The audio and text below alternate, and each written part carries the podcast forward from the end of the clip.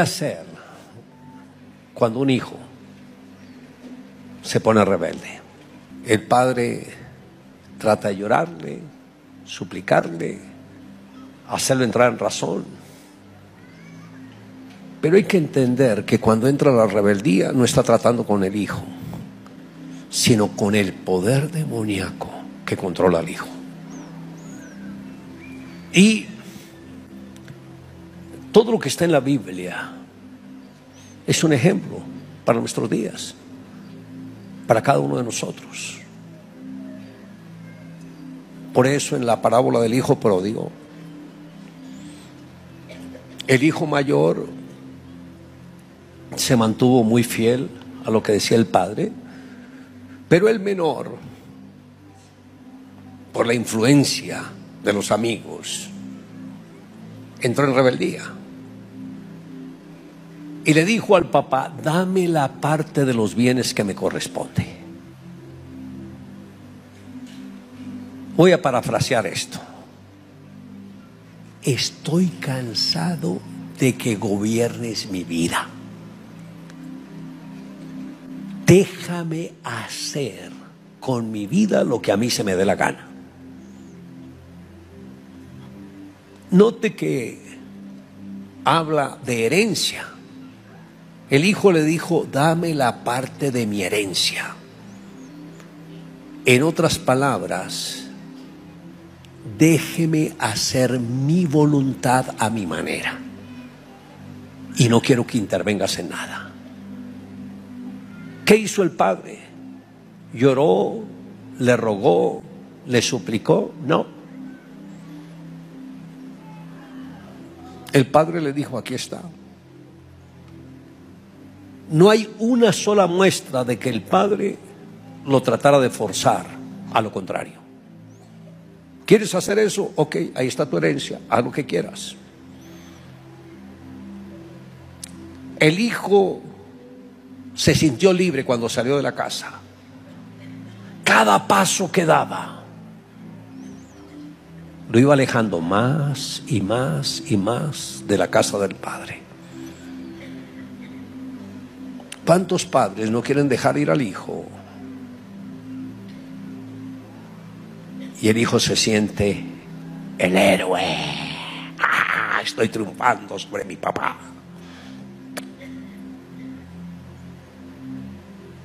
Pero el padre correcto le dice, en esta casa hay reglas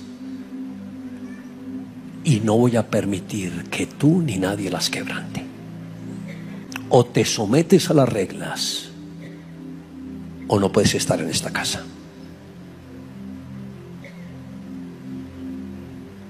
Suena duro, suena difícil,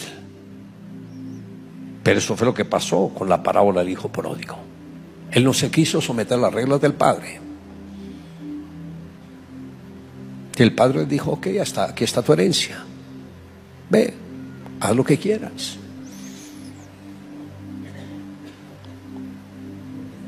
El hijo pensó que tenía la gran vida. Amigos, vicio, parrandas, de todo. Pero eso es de corta duración. Cuando todo se acabó, buscó a los amigos a ver si le dan trabajo. ¿Estás loco? Yo que le voy a dar trabajo un vago. Todos sus amigos no eran amigos. Eran instrumentos para alejarlos de la casa del Padre. El único trabajo que consiguió fue apacentar cerdos. Y dice, y anhelaba saciarse de las algarrobas que comían los cerdos. Anhelaba porque no las podía comer. Y ahí fue cuando volvió en sí. Yo nunca tuve problema en la casa de mi padre. Allá tuve de todo. No valoré. Buscaré una segunda oportunidad. Iré a mi padre y le diré, Padre, he pecado contra el cielo y contra ti. Ya no soy digno de ser llamado tu hijo, hazme como uno de estos jornaleros. Cuando él decide volver,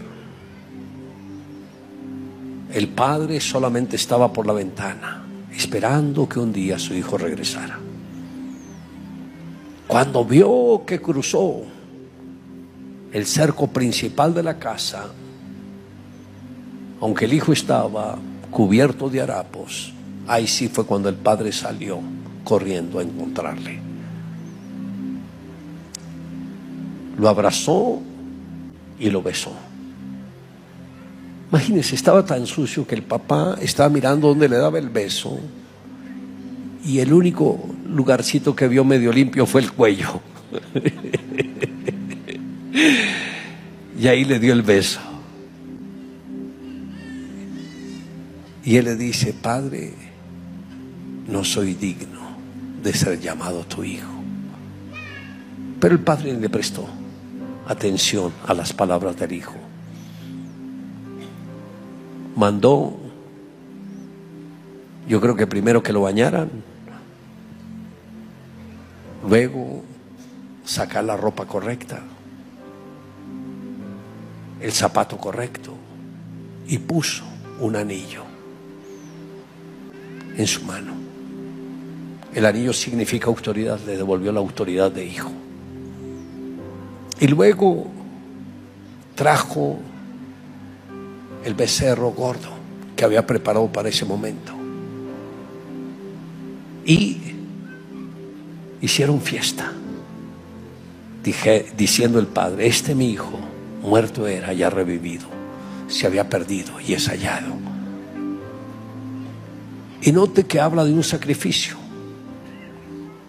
¿Y cuál fue ese sacrificio? El de la cruz del Calvario. Consejo, ore por su hijo, tomen 30 días de oración para que se salve. ¿Por qué 30 días? Tomé esto del libro de Daniel cuando firmaron un decreto para que, como para deshacerse de Daniel, la persona que por 30 días ore a cualquier dios o hable a cualquier autoridad que no sea el rey, que sea lanzado al foso de los leones. Y este decreto lo sacaron solo por deshacerse de Daniel. Porque sabían que Daniel oraba todos los días, tres veces por día. Y alguien que no ore por 30 días muere espiritualmente. Y Daniel se encontró entre la espalda y la pared. O muero espiritualmente o muero físicamente. Y dijo, prefiero morir físicamente que espiritualmente. No voy a dejar la oración. Y apenas leyó el decreto, lo primero que hizo al día siguiente de la mañana fue abrir las ventanas, doblar su rodilla y orar como siempre lo hacía. Ahora, Satanás no es original en nada, él sabe porque todo lo aprendió del reino de Dios. Que si se ora tres veces por día por una persona durante 30 días, recobra vida. Amén. ¿Lo alcanzan a entender?